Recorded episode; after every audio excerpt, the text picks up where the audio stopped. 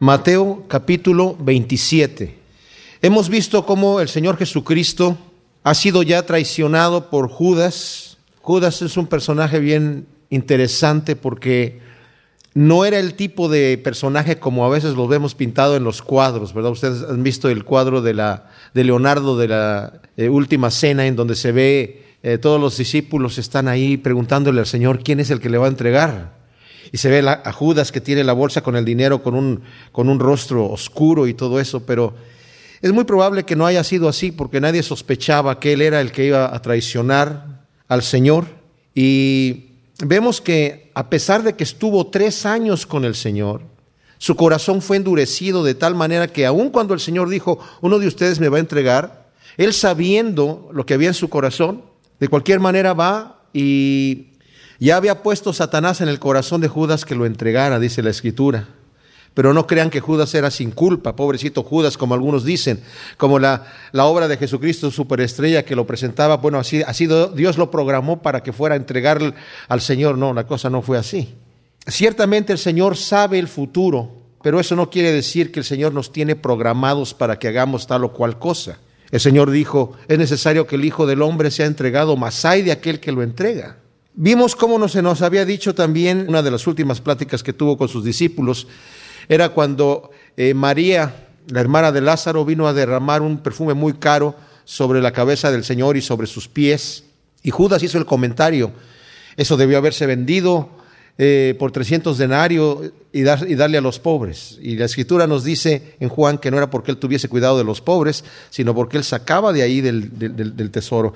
Y vemos la, el carácter de Judas ya como un tipo que había endurecido su corazón a tal grado que aunque fue advertido por el Señor, el que me va a entregar, el hombre que me va a entregar, que me va a traicionar, más le valiera no haber nacido. Aún así, sale y lo entrega y había acordado ya con los fariseos por 30 piezas de plata.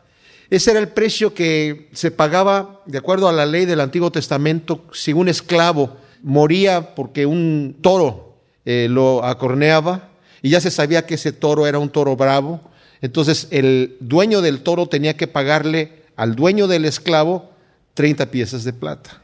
Qué interesante, ¿no? Que el Señor haya ese haya sido el precio por el cual el Señor este, fue vendido por Judas. Entonces, vemos nosotros aquí ya en el capítulo 27 que el, Señor ha sido ya aprendido, fueron a aprenderlo en la noche. Judas lo entrega con un beso, pero no, no fue un beso, fueron varios besos, porque la palabra que se utiliza ahí es un tipo de besos en donde es un beso que la persona no deja de besar, no deja de estarlo abrazando y besándolo, cosa que en aquel entonces era visto mal que un alumno o que un discípulo besara a su maestro de esa manera. El que besaba era el maestro. Cuando alguien tenía que besarle al, maestro, el, maestro le daba la mano y le besaba la mano. Pero irlo a besar como lo besó Judas era prácticamente un insulto también para el Señor.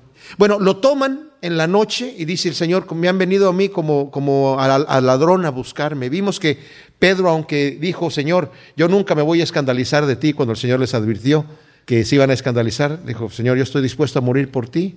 Bajo las circunstancias que vinieron más adelante, los discípulos vieron que su líder ya había sido tomado preso, no sabían lo que iba a pasar con él y lo sorprende a todos ellos. Es ahí donde la debilidad de la carne de los discípulos se manifiesta de una manera especial. El Señor le había dicho a Pedro, Pedro, Satanás ha pedido tu alma para zarandearte como a trigo, pero yo he orado al Padre para que tu fe no falte. ¿Se imaginan ustedes? Yo cuando leí esa escritura dije, qué suerte tiene Pedro que el Señor sea el que está orando por él. ¿Se imaginan ustedes que a Cristo orando por mí?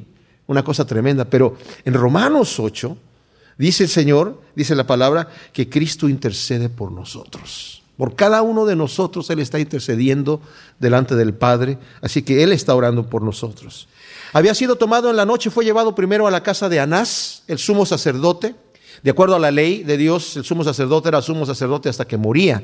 Pero de acuerdo a la historia, Anás de alguna manera hizo algo que a los romanos no les gustó y lo de quitaron de sumo sacerdote. El pueblo todavía lo reverenciaba como sumo sacerdote, pero ellos pusieron a otro y pusieron al yerno de Anás, que era Caifás. O sea que había dos sumos sacerdotes oficiando en ese momento. Primero lo llevan a la casa de Anás, en donde lo interrogan, y abusan de él, lo golpean, le pusieron un saco en la cabeza y empezaron a darle golpes, eh, le arrancaron la barba, de ahí después de abusar de él bastante lo enviaron a la casa de Caifás. En la casa de Caifás hay una reunión del Sanedrín ilegal, porque estaba prohibido por la misma ley de los judíos reunirse en la noche. Ningún juicio se hacía en la noche. Pero ellos quebrantaron todo tipo de ley y se reunieron ilegalmente. El sumo sacerdote interroga a Jesús, que no lo debía de haber interrogado de acuerdo a las, costumbres que tenían. No era correcto hacer que el acusado hablara en su propia contra trajeron testigos falsos y al final lo conjura delante del Dios viviente a que le diga, ¿eres tú el Cristo, el Hijo del Dios viviente? Y él dijo, sí, sí yo soy. Entonces el sumo sacerdote se rasga sus vestidos, cosa que también estaba prohibido, de acuerdo al eh, Levítico decía, el sumo sacerdote no se puede rasgar sus vestidos, era un símbolo de indignación o de dolor o de ofensa cuando uno rasgaba los vestidos. Pero el Señor había dicho, el sumo sacerdote no se puede rasgar los vestidos por ninguna causa, ni, ni aunque se muera su padre, ni aunque se muera su madre, porque esos vestidos están consagrados para Dios. Entonces no se los puede rasgar, pero él lo hace y lo condenan ilegalmente en esa reunión ilegal del Sanedrín y dice, ¿qué les parece? Ha blasfemado. Entonces todos dicen, es digno de muerte. Y después para hacer el asunto legal, oficial, digamos, entre comillas, que era nada legal lo que estaban haciendo, hacen una reunión en la mañana del Sanedrín nuevamente solamente para volver a dictar el veredicto y es ahí donde entramos al capítulo 27, donde dice que venida la mañana, todos los principales sacerdotes y los ancianos del pueblo entraron en consejo contra Jesús para entregarle a muerte y le llevaron atado y le entregaron a Poncio Pilato el gobernador. Es muy interesante, mis amados, notar esta gente pudo haber, si ellos hubieran querido, como apedrearon a Esteban, ustedes saben que Esteban fue el primer mártir en la iglesia, y lo apedreó la gente porque, porque les molestó lo que estaba él hablando, y entre toda la multitud que estaban ahí lo, lo, apedrearon. Es más, la gente que lo apedreó fue a poner sus ropas delante de Saulo, que después fue el apóstol Pablo, y él dio el consentimiento de que lo apedrearan. No tuvieron que pedirle permiso a Roma para hacer eso, porque era toda la multitud que estaban abusando y había muchas muertes en aquel entonces. Aunque legalmente, dentro del imperio romano, ellos ya no tenían potestad de aplicar la pena capital, hacían muchos tipos de abusos como este. Pero al Señor Jesucristo no lo querían matar a pedreada, no por lapidación, ni siquiera decapitado tampoco. Querían que sufriera. Ellos no les era permitido torturar a nadie. Entonces lo entregaron en manos de pecadores para que ellos los torturaran. Sí abusaron de él bastante los judíos antes de entregarlo a Pilato y cuando ya llegó delante de Pilato venía desfigurado. De acuerdo a una profecía de Isaías donde dice que su rostro era irreconocible como de un ser humano, porque le, imagínense ustedes que le arranquen la barba, es terrible, y de los golpes que le dieron con un saco en la cabeza, por ejemplo, un boxeador pues puede salir muy golpeado, pero los peores golpes que le pueden dar a un boxeador es el golpe que no ve venir. No sabe dónde viene el golpe y esos son los que más hieren porque no está preparado el cuerpo para soportar el golpe. Y al Señor le taparon la cabeza y lo empezaron a golpear. Así que ya llegó bastante herido de cuando lo llevan a Pilato. Todo esto es en la mañana, muy temprano, ¿eh? Porque después de todo este proceso que nosotros vamos a ver aquí, mis amados, vamos a ver que al Señor lo crucifican, está en la cruz ya a las nueve de la mañana. O sea que esto lo están haciendo rayando el sol prácticamente tempranito, empiezan con este proceso. Y ya toda la noche lo habían, eh, habían abusado de él. Entonces lo traen a Poncio Pilato, el gobernador, y dice que Judas, mientras tanto, el que le había entregado Viendo que era condenado, devolvió arrepentido las treinta piezas de plata a los principales sacerdotes y a los ancianos, diciendo, yo he pecado entregando sangre inocente, mas ellos dijeron, ¿qué nos importa a nosotros? Allá tú. Ahora, esta palabra arrepentido está mal traducida en nuestra Biblia aquí en la Reina Valera, porque más bien es remordido, tenía remordimiento. Hay otra palabra para arrepentimiento. El remordimiento es sentirse mal y culpable por una acción cometida, una acción mala. Pero el arrepentimiento lleva en sí remordimiento, pero también lleva una acción, es dar la media vuelta y hacer lo, lo contrario. El arrepentimiento es dar la media vuelta, pero el remordimiento es solamente sentirse mal. Y no necesariamente sentirse mal habiendo, reconociendo que hizo algo malo, porque nosotros podemos cometer una acción mala y nos sentimos mal porque el mal produce un malestar en la persona, a menos que ya esté desquiciada. Y Satanás había entrado en el corazón de Judas, nos dice la escritura, lo leímos ya antes, pero no quiere decir que Satanás, aunque lo poseyó, ya Judas era como un robot y no tenía control de lo que hacía. Claro que tenía control, pero tenía el apoyo de Satanás para hacer lo que realmente quería hacer. Y yo creo que mucha gente que son asesinos, asesinos desalmados, sin escrúpulos, están poseídos por algún ente demoníaco, de manera que ese, ese ente demoníaco que los posee les, les ayuda a llevar a cabo aquello que humanamente sería un, es una, es una locura, no sería, sino es una locura para una persona normal. Y aquí es el mismo Satanás el que entra en el corazón de Judas. Y una vez que lo entrega, cuando llega delante del Señor y lo empieza a besar, el Señor le dice, compañero, mira nada más a dónde has llegado. Eso fue lo que le dijo. Y después Satanás se sale, porque ya lo entregaron. ¿Y qué pasa con él? Lo tira como un zapato viejo, lo deja ahí a, a su angustia. Hay quienes dicen, probablemente en el corazón de Judas había ese sentir de, bueno, voy a forzar al Señor a, tomar el control como rey, como lo que tiene que hacer. Y, ya cuando se vea rodeado de estos eh, soldados y de toda esta multitud de gente con palos y espadas, va a decir, momentito, aquí el que manda soy yo y la cosa va como yo digo. Bueno, no sabemos lo que había en el corazón de Judas. Lo que sí vemos es que nos dice aquí, cuando veía que era condenado, devolvió con remordimiento las 30 piezas de plata a los principales sacerdotes. Y dice, yo he pecado entregando sangre inocente. Tal vez él quería que, esta gente se retractara decir, ah, bueno, nos devolviste la plata o qué, te devolvemos aquí al maestro. No, ellos no querían la plata. Ellos se querían al Señor muerto y ya lo tenían en sus manos. La multitud que había ahí era multitud que ellos ya tenían controlado. Y saben, es terrible lo que pasa con las multitudes.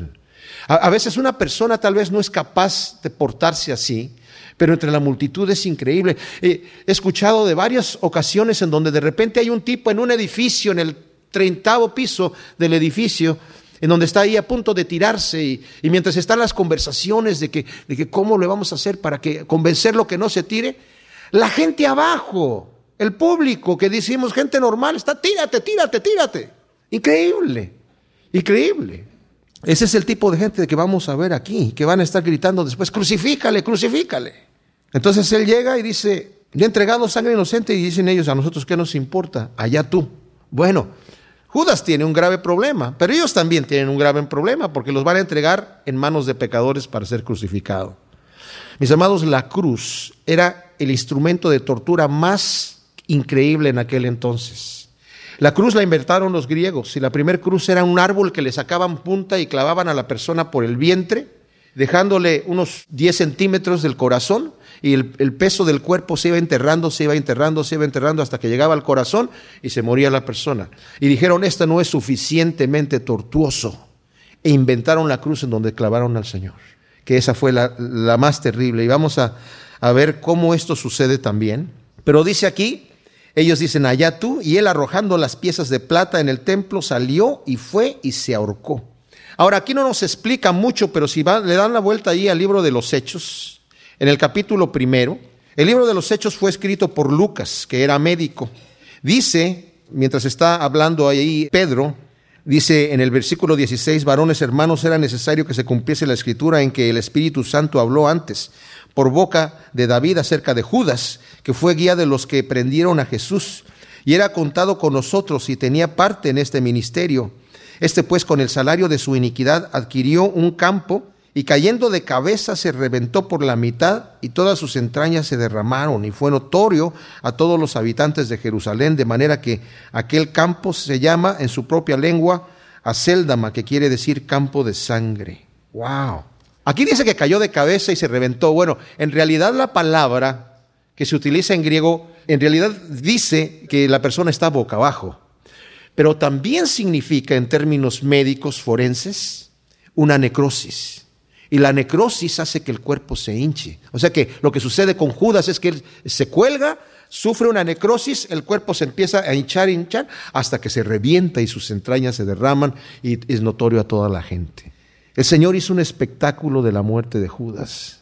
De una manera, me imagino yo, como el desprecio por una acción así. Y tenemos que tener mucho cuidado porque a veces vemos a Judas como el, pecador más grande del mundo. Pero nosotros podemos llegar a, esa situación si no nos cuidamos y dejamos que el Espíritu Santo suavice nuestra conciencia y obedezcamos la voz del Espíritu Santo cuando nos ordena hacer alguna cosa o cuando nos convence de pecado. Es importantísimo que nosotros llevemos nuestros pecados delante de Dios instantáneamente. Fíjense David cuando cometió ese pecado de asesinato y de adulterio con la mujer de Urias, una vez que es confrontado por el profeta Natán, un año después de que hace eso, porque ya había nacido el bebé fruto de este adulterio, y había matado a Urias. Y un año después es confrontado. Pero David mismo dice, mientras yo callaba mi pecado, se envejecían mis huesos como sequedades de verano. O sea, estaba yo miserable por no traer mi pecado delante de Dios. Pero cuando Él se humilla Claro, fue descubierto por el profeta, pero trae el pecado delante de Dios.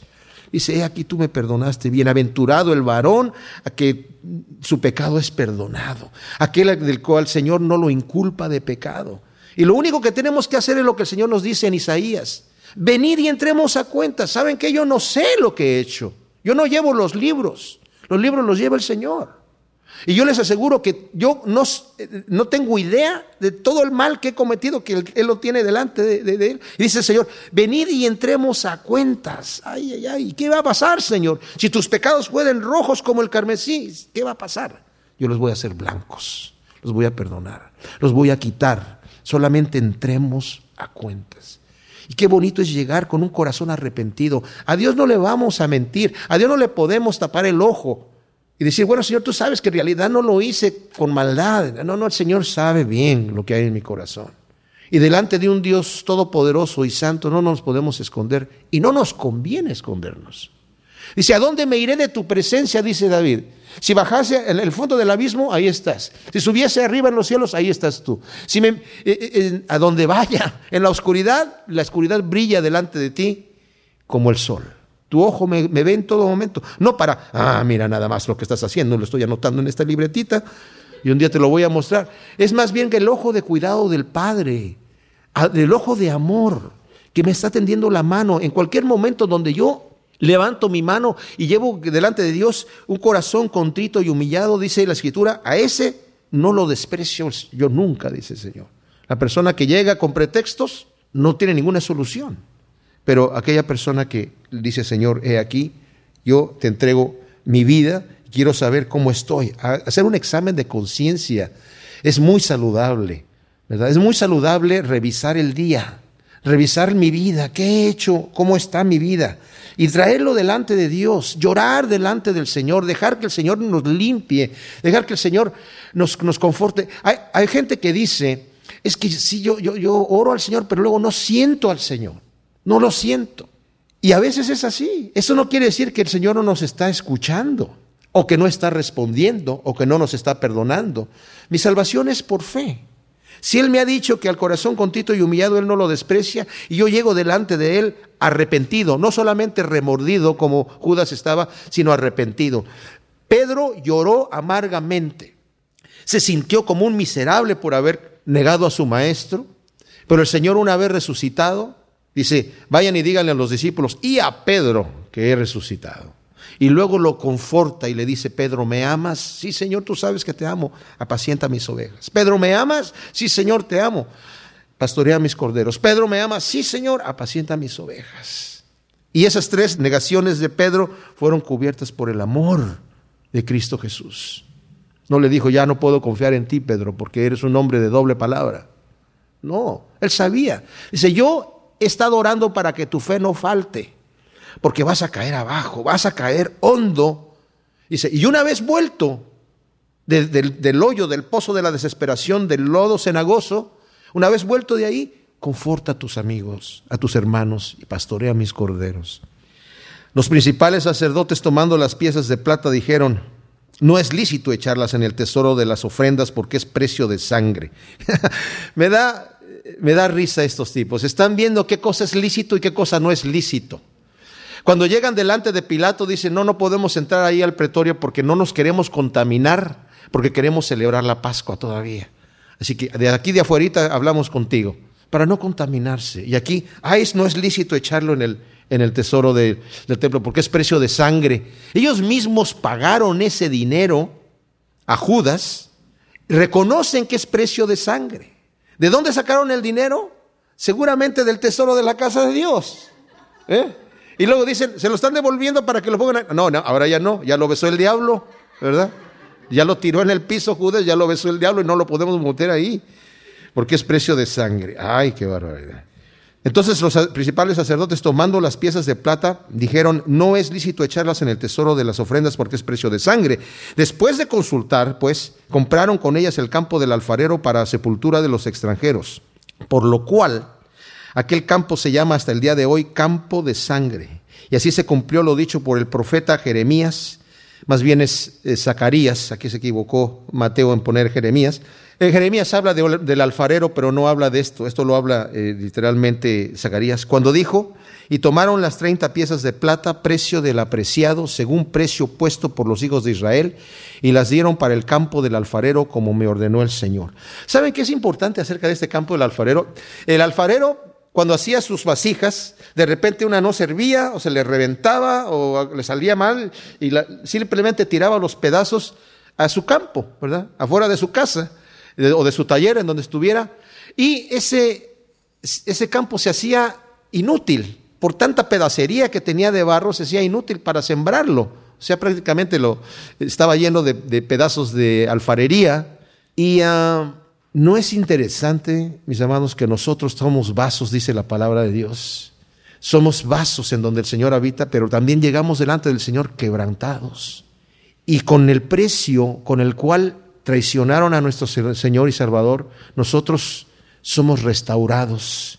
Y sí dice Jeremías, yo que no soy como el, así como el alfarero cuando está haciendo una, digamos, una jarra y en ese momento se deforma, dice, la toma y la vuelve a amasar y, hace otra cosa diferente, como él quiere hacer. ¿No soy yo así? ¿No puedo yo hacer así con ustedes, casa de Israel? Y nos dice a nosotros, ¿no puedo hacer eso con tu vida? Tal vez tienes una vida destrozada, tal vez tienes malas costumbres, tal vez tienes diferentes vicios y diferentes pecados en tu vida que no, no puedes controlar. Déjaselos al Señor y deja que el Señor obre en tu vida y te transforme en un vaso diferente conforme a su gusto, conforme Él quiera. Pero ¿qué necesitamos hacer? Dejarnos moldear por el Maestro. Dejarnos moldear. Por eso es que la obediencia en el camino cristiano no es opcional, mis amados. Es imprescindible ¿verdad? Que obedezcamos, que tomemos el yugo del Señor. Dice, tus cargas déjalas, yo, yo me encargo de ellas, no te preocupes por nada, pero lleva mi yugo, tienes que llevar mi yugo, pero es ligero y es fácil.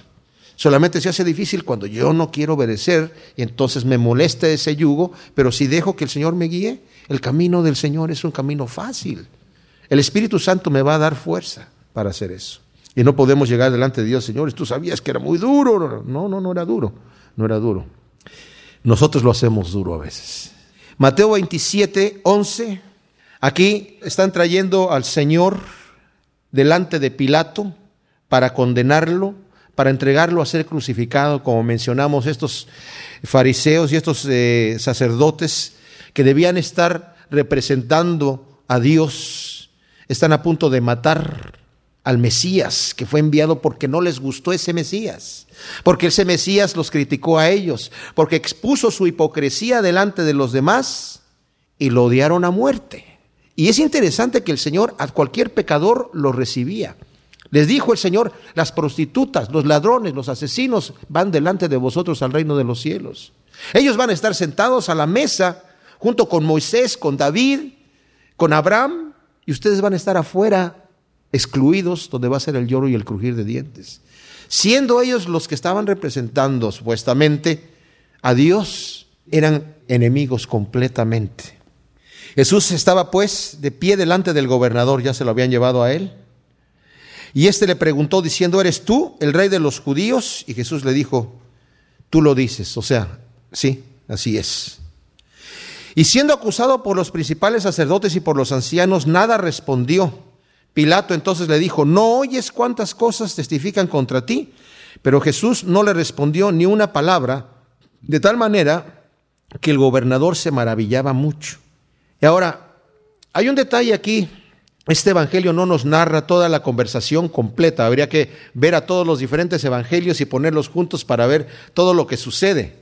Pero lo que sucede es que llega delante de Pilato, estos hombres no dicen, este, este es un impostor, no, este no es nuestro Mesías, este está hablando en contra de, de nuestras leyes, nos ha criticado a nosotros como hipócritas, porque eso no era ningún cargo legal para que Pilato lo hubiera condenado. O sea, con eso Pilato se hubiera reído en la cara de esta gente. Pilato era aborrecido por la gente, era bastante duro de carácter y los, los eh, judíos no estaban muy contentos con él.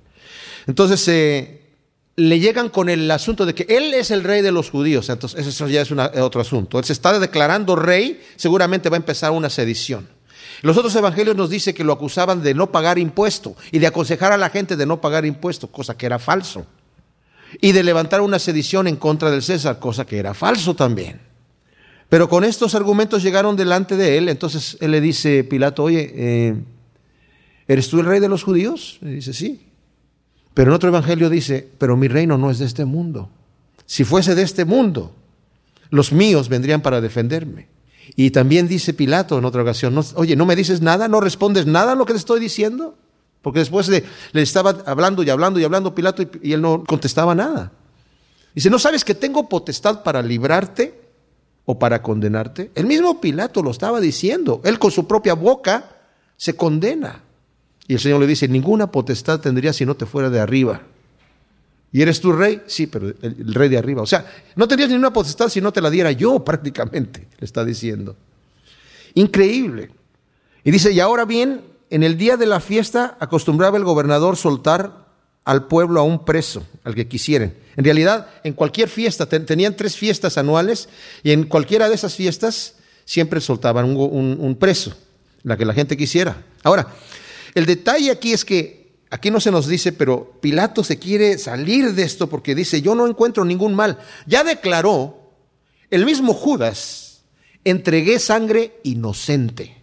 Los mismos sacerdotes que lo estaban allí dicen, no encontramos ningún mal con este hombre. ¿Cómo le vamos a hacer? Traigamos testigos falsos. Y lo condenan porque él declara que él es el Mesías, el Hijo de Dios, cosa que sí era. Y ahora Pilato dice, yo no encuentro ningún mal con él. Entonces le dicen, sí, este Galileo ah, ah, está alborotando a la gente en toda Galilea. Ah, es Galileo. Sí, ah, pues mándeselo a Herodes. Él es el que tiene la jurisdicción de Galilea. Llévenselo con él. Y ahí ya dice, ya me zafé. Y lo llevan a Herodes y Herodes se pone muy contento porque quería ver a Jesús. Él había dado muerte a Juan el Bautista. Y cuando supo los milagros que estaba haciendo Jesús, la escritura misma nos dice que él pensaba que era Juan el Bautista resucitado y que resucitó con poderes especiales para sanar gente y enfermos y resucitar muertos y todo esto. Entonces, él lo quería ver, pero eh, cuando supo que le enviaban a Jesús, se puso muy contento, se levantó temprano, porque todavía era muy temprano, y salió y le hizo muchas preguntas, quería que hiciera un milagro. El Señor no le responde una sola palabra a Herodes. Entonces Herodes lo menosprecia, abusa de él nuevamente también y se lo vuelve a mandar a Pilato. Pilato ya lo había azotado, lo azotan allá también con Herodes, se burlan de él y luego regresa a Pilato y lo va a volver a azotar. Entonces dice que acostumbraban saltar, eh, soltar un preso y tenían entonces un preso famoso llamado Barrabás. Ahora, nos dice Pedro en Hechos capítulo 1, que soltaron, o capítulo 2 me parece, cuando está predicándole a la gente que ellos mataron al Señor, dice, ustedes pidieron a un asesino. Este no era un preso famoso porque tuviera buena fama, era mala fama, porque era un asesino y pues definitivamente pensó Pilato, les voy a sacar al preso más odiado de parte de ellos porque es un preso que es un asesino y seguramente van a decir, no, pues suéltanos a, Jesús en vez de soltarnos a este. Y les dijo, reunidos ahí, Pilato les dice, ¿a quién querés que os suelte? a Barrabás o a Jesús llamado el Cristo. Aquí está mal, la, solamente en el Textus Receptus, que es donde, de donde está traducida nuestra Biblia Reina Valera, es en donde se encuentra en este orden, literalmente, ¿a quién quiere que yo suelte? ¿A Jesús llamado el Cristo o a Barrabás? Porque sabía que por envidia le habían entregado. Y estando él sentado en el tribunal, su mujer le mandó decir, no tengas nada que ver con este justo, porque hoy he padecido mucho en sueños acerca de él. La tradición dice, no está en la Biblia, que un hijo de Pilato se enfermó y estaba a punto de morir, y la esposa lo llevó delante de Jesús y el Señor lo sanó. También la tradición dice que esta señora se hizo cristiana. Lo que sí nos dice aquí es que le manda decir, oye, cuidado, no tengas nada que ver con este justo. Este es un hombre justo. Otra declaración ahí de la mujer. He padecido mucho en sueños por causa de él. No te metas, no tengas nada que ver. Pilato había declarado que no sabes que tengo yo potestad para soltarte o para entregarte. Él era muy poco popular entre los judíos y él tal vez está queriendo congraciarse con los judíos, aunque él hizo muchos abusos con los judíos. Eh, trajo algunas estatuas y unas imágenes del César y las, quería poner ahí en Jerusalén y entonces los judíos se opusieron y rodearon la casa, entonces él sacó las tropas para que los mataran a los judíos que protestaban y ellos se acostaron en el piso poniendo las gargantas así, ok, mátanos, pero nosotros no vamos a permitir que tú pongas eso allí. Entonces al ver eso, Pilato decidió no poner las estatuas, pero siempre tenía problemas con los judíos porque los judíos eran tremendos y él era duro de carácter también. Pero no hace caso a lo que dice su mujer. Tal vez le entra un poco de temor, pero no hace caso. Porque los principales sacerdotes y los ancianos persuadieron a la multitud que pidiese a Barrabás y que Jesús fuese muerto. Otro evangelio nos dice que le empezaron a pasar dinero a la gente. O sea, esto no fue una cosa rápida. O sea, ¿a quién quieres que le suelte? ¿A, Jesús el Mesías o, a Barrabás? Y empieza el alboroto, la gente hablando por allí y, esta gente, los sacerdotes empezaron a pasar dinero a la gente, digan que pidan a Barrabás, pidan a Barrabás, pidan a Barrabás. Y como ya la gente estaba en esta amotinada con esta situación, como les dije, a veces sucede cuando hay grandes multitudes que hacen cosas terribles, piden a Barrabás. Y respondiendo el gobernador les dijo, entonces ¿a cuál de los dos queréis que os suelte? Y ellos dijeron, a Barrabás. Pilato les dijo, ¿qué pues haré? de Jesús llamado el Cristo? Y todos dijeron, sea crucificado. ¡Wow! El gobernador les dijo, pues qué mal ha hecho. Pero ellos gritaban aún más diciendo, sea crucificado. Qué increíble. Y luego dice que viendo Pilato que nada adelantaba, sino que se hacía más alboroto, tomó agua y se lavó las manos delante del pueblo diciendo, inocente soy yo de la sangre de este justo, allá vosotros. Ahora, no crean ustedes que estaba sin culpa. El Señor le dijo a Pilato, no está aquí. En otro evangelio dice, el que a ti me entrega, o sea, la gente que a ti me entrega, ya sea tanto Judas como los, estos señores eh, sacerdotes, tienen mayor pecado que tú, pero tú también tienes pecado. Tú también tienes culpa.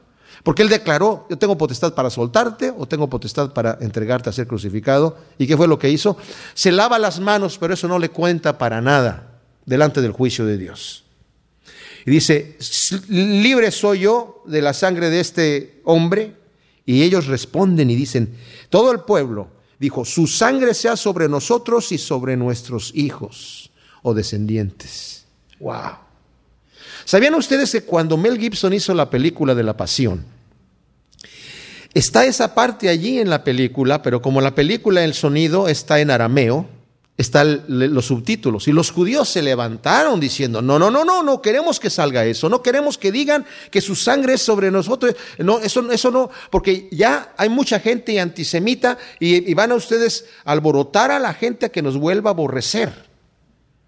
Entonces se pelearon, y ustedes saben que muchos de los judíos tienen mucha fuerza en, Hollywood. Entonces, em, convencieron a Mel Gibson a, no traducir esa parte. Lo dicen en arameo, pero no sale la traducción. De su sangre sea sobre nosotros y sobre nuestros hijos. Pero ellos sí lo, lo dicen. Cuando Pedro y Juan son tomados por los sacerdotes también y lo traen, los interrogan, los llevan a la cárcel y el Señor los saca de la cárcel y luego cuando los quieren interrogar, los van a buscar a la cárcel al otro día y no estaban allí. Entonces dicen, los que fueron dicen, fuimos a la cárcel y estaba cerrada la cárcel, pero eh, los versos no están allí. Y de repente llega uno, dice, están predicando en el templo otra vez. ya fueron ahí los alguaciles, pero ya más tranquilitos, ya se los llevaron sin violencia delante de los sacerdotes. Y los sacerdotes dicen, ustedes han llenado toda Jerusalén con su doctrina y todo Israel. Y ahora están queriendo echar sobre nosotros la sangre de este hombre. Y Pedro les dice, ustedes son culpables, ustedes lo crucificaron. Aquí están diciendo su sangre sea sobre nosotros. Y qué terrible han sufrido los judíos por causa de esto ciertamente han sido muy perseguidos. Entonces le soltó a Barrabás y habiendo azotado a Jesús otra vez, le entregó a ser crucificado. Otro evangelio nos dice que lo azotó como para sacarlo delante del pueblo y que ya lo vieran así, todo desfigurado. Y que la gente diga, bueno, ya, suficiente, ya seguramente aprendió la lección, vámonos de aquí. Y ellos todavía dicen, no, queremos verlo crucificado. ¡Wow! Entonces los soldados del gobernador llevaron a Jesús al pretorio y reunieron alrededor de él a toda la compañía, como 600 hombres. Y desnudándole le echaron encima un manto de escarlata y pusieron sobre su cabeza una corona tejida de espinas y una caña en su mano derecha e hincando la rodilla delante de él le escarnecían y se burlaban diciendo, salve rey de los judíos. Y escupiéndole tomaban la caña y le golpeaban la cabeza.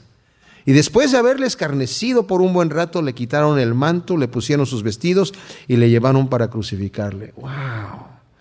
¿Saben qué, mis hermanos? El Señor pagó el precio completito de nuestra salvación. Tenía una corona de espinas. ¿Ustedes recuerdan en dónde salen los espinos la primera vez en la Biblia?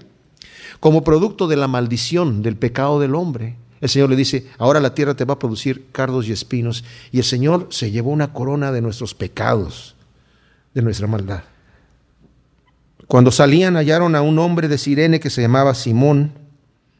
A este obligaron a que llevase la cruz. Y cuando llegaron a un lugar llamado Gólgota, que significa lugar de la calavera, le dieron a beber vinagre mezclado con hiel. Pero después de haberlo probado, no quiso beberlo. Ahora aquí hay una cosa interesante. Eh, bueno, esa eh, cuento de que Jesús se cayó tres veces cargando la cruz, ustedes saben que no está en la palabra de Dios y no es cierto. Él no cargó la cruz, no la podía cargar, estaba desvaciado, desfigurado.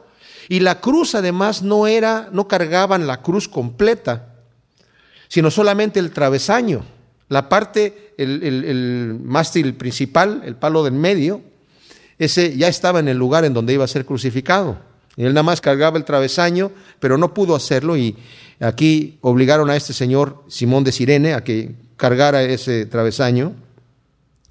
Y dice que le dieron mezclado, vinagre mezclado con hiel, pero una, una vez que lo probó no quiso beberlo. ¿Saben qué era esto? Un estupefaciente, para mitigar un poco el dolor. No sé qué tan poderoso era, pero esa era la función. O sea, este hombre ya ha sufrido mucho y va a sufrir más todavía en la cruz. Para mitigarle un poquito el dolor, le vamos a darle estupefaciente. Y el Señor, cuando se dio cuenta lo que era, no lo quiso tomar. Pagó el precio, como les digo, completo, completo. ¿Sabían ustedes que Dios sabía esto desde el principio? Él es el Cordero inmolado desde antes de la fundación del mundo. Todo esto estaba planeado de antemano. Pedro así lo dice. Fue el premeditado consejo de Dios. ¿Desde cuándo? Desde la eternidad. Sabía que iba a ir a esto, sabía exactamente lo que iba a pasar. Antes de crear al mundo y antes de poner al hombre en el mundo, lo tenía planeado el Señor por amor de nosotros. Qué increíble es el amor de Dios. Cuando lo hubieron crucificado, repartieron entre sí sus vestidos, echando suertes. Para que se cumpliese lo dicho por el profeta, partieron entre sí mis vestidos y sobre mi ropa echaron suertes. Y sentados le guardaban allí y pusieron sobre su cabeza su causa escrita. Este es Jesús, el rey de los judíos. Poniendo todos los que nos dicen los diferentes evangelios, el letrero completo decía, este es Jesús de Nazaret, rey de los judíos. Ahora, Aquí no nos dice, pero en otros evangelios nos dice que llegaron los sacerdotes y le dijeron allí a, Pilato, oye, no pongas allí que es el rey de los judíos, sino que dijo que era el rey de los judíos. Porque el crucificado normalmente llevaba un letrero que se lo colgaban en, el cuello y lo paseaban por la ciudad, tomaban el camino largo para que viera la gente, a este lo van a crucificar, por ese delito que está allí en el letrero. Esa era la causa. ¿Y aquí cuál era la causa? No había causa, nada más había un letrero que decía quién era. Este es Jesús, el rey de los judíos. Entonces crucificaron con él a dos ladrones, uno a la derecha y otro a la izquierda. Y los que pasaban le injuriaban meneando la cabeza y diciendo, tú que derribas el templo y en tres días lo reedificas, sálvate a ti mismo si eres hijo de Dios, desciende de la cruz. De esta manera también los principales sacerdotes, escarneciéndole con los escribas y los fariseos y los ancianos, le decían, a otros salvó, pero a sí mismo no puede salvarse. Si es rey de Israel, descienda ahora de la cruz y creeremos en él. Confió en Dios, libérele ahora si le quiere, porque ha dicho, yo soy hijo de Dios. ¡Wow! Fíjense lo que están diciendo. A otros salvó y a sí mismo no puede salvarse. Claro, porque si se salva, no nos puede salvar a nosotros. Confió en Dios. Esa es una acusación que están diciendo. Que le salve Dios si lo quiere. ¡Wow! Lo mismo le injuriaban también los ladrones que estaban crucificados con él. Bueno, sabemos que era uno porque el otro terminó recibiendo a Cristo como su Salvador. Y desde la hora sexta hubo tinieblas sobre toda la tierra hasta la hora novena. Desde la hora sexta, que es desde las doce hasta las tres de la tarde. Y cerca de la hora novena Jesús clamó a gran voz diciendo, Elí, Elí, lama sabactani. Esto es, Dios mío, Dios mío, ¿por qué me has desamparado? Algunos de los que estaban ahí decían al oírlo, a Elías llama a este. Y al instante corriendo uno de ellos tomó una esponja y la empapó de vinagre, poniéndola en una caña y le dio a beber. Esta sí la bebió, porque era para quitar la sed nada más. Pero otros decían, deja, veamos si viene Elías a librarle. Mas Jesús, habiendo otra vez clamado a gran voz, entregó el Espíritu. Y aquí el velo del templo se rasgó en dos, de arriba abajo, y la tierra tembló y las rocas se partieron. ¡Wow! ¡Qué cosa tan tremenda! El velo del templo era el que dividía el lugar santo del lugar santísimo. El lugar santísimo era una representación de la presencia de Dios. El velo se partió de arriba abajo. Dios mismo parte el velo. Era un velo de 40 centímetros de grosor. Era una cortina gruesísima. No era un velo cualquiera. O sea que partir una cosa así era imposible pero se parte. Y nos dice el apóstol Pablo que esto es un símbolo de que ahora tenemos nosotros entrada directa al trono de la misericordia de Dios. Cosa que antes era inaccesible para el hombre pecador. El Señor ahora, a través de la muerte de su Hijo, ha roto el velo para que nosotros podamos llegar, cubiertos con la sangre de Cristo, lavados en la sangre de Cristo. Podemos ahora presentar nuestros miembros para servir a un Dios santo cosa que antes era imposible. Y luego dice, se adelanta un poquito aquí, Mateo dice, y se abrieron los sepulcros y muchos cuerpos de santos que habían dormido se levantaron. Y saliendo de los sepulcros después de la resurrección de él, o sea, esto no pasa en este momento, sino después de la resurrección de él, vinieron a la santa ciudad y aparecieron a muchos. El centurión y los que estaban con él guardando a Jesús, visto el terremoto y las cosas que habían sido hechas, temieron en gran manera y dijeron verdaderamente este era el Hijo de Dios. Estaban ahí muchas mujeres mirando de lejos, las cuales habían seguido a Jesús desde Galilea, sirviéndole, entre las cuales estaban María Magdalena, María la madre de Jacobo y de José y la madre de los hijos de Zebedeo. Quiero que vayamos al Salmo 22, si pueden ahí darle vuelta a sus Biblias, y vamos a ver cómo se cumple aquí en este Salmo estas profecías acerca del Señor. Claro que aquí habla, está hablando de sí mismo este David, pero no obstante, las primeras palabras que leemos aquí están en el versículo 1, Dios mío, Dios mío, ¿por qué me has desamparado? Qué tremenda cosa. Y luego, si vemos aquí en el versículo 6, mas yo soy gusano y no hombre, oprobio de los hombres y despreciado del pueblo. Todos los que me ven me escarnecen, estiran la boca, menean la cabeza, diciendo, se encomendó a Jehová, líbrele él, sálvele, puesto que en él se complacía. Más adelante, Versículo 12, me han rodeado muchos toros, fuertes toros de Bazán me han cercado, abrieron sobre mí su boca como león rapaz y rugiente, he sido derramado como aguas y todos mis huesos se descoyuntaron. Ahí está, la, la cruz no existía en este entonces, fíjense nada más. Mi corazón fue como cera, derritióse en medio de mis entrañas. Ustedes saben que cuando le enterraron esa lanza salió agua con sangre. Como un tieso se secó mi vigor y mi lengua se pegó a mi paladar. Y me has puesto en el polvo de la muerte. Esto habla de una deshidratación terrible en, la cruz por el desangramiento. Porque perros me han rodeado, me han cercado cuadrillas de malignos. Horadaron mis manos y mis pies. Contar puedo todos mis huesos, entre tanto ellos me miran y me observan, repartieron entre sí mis vestidos y sobre mi ropa echaron suerte. Qué tremendo. Bueno, todo el salmo este es mesiánico, ¿verdad? Y vemos aquí representado el amor de nuestro Dios por cada uno de nosotros. Padre, te damos gracias por haber enviado a tu Hijo a morir en la cruz por nosotros, Señor. ¿Qué es el hombre para que tú tengas memoria de él? ¿Qué es el hombre para que tú le visites, Señor? ¿Qué es el hombre para que tú, un Dios santo, perfecto, creador del universo, hayas venido a subir a esa cruz en maldición, llevando nuestros pecados, Señor, para llevarnos delante de ti al reino de Dios. Señor, ayúdanos a ser sabios, a aprovechar el tiempo, a vivir vidas santas, porque podemos en el poder de tu Espíritu. Y te pedimos que nos ayudes y te acuerdes que somos polvo en nombre de Cristo Jesús. Amén.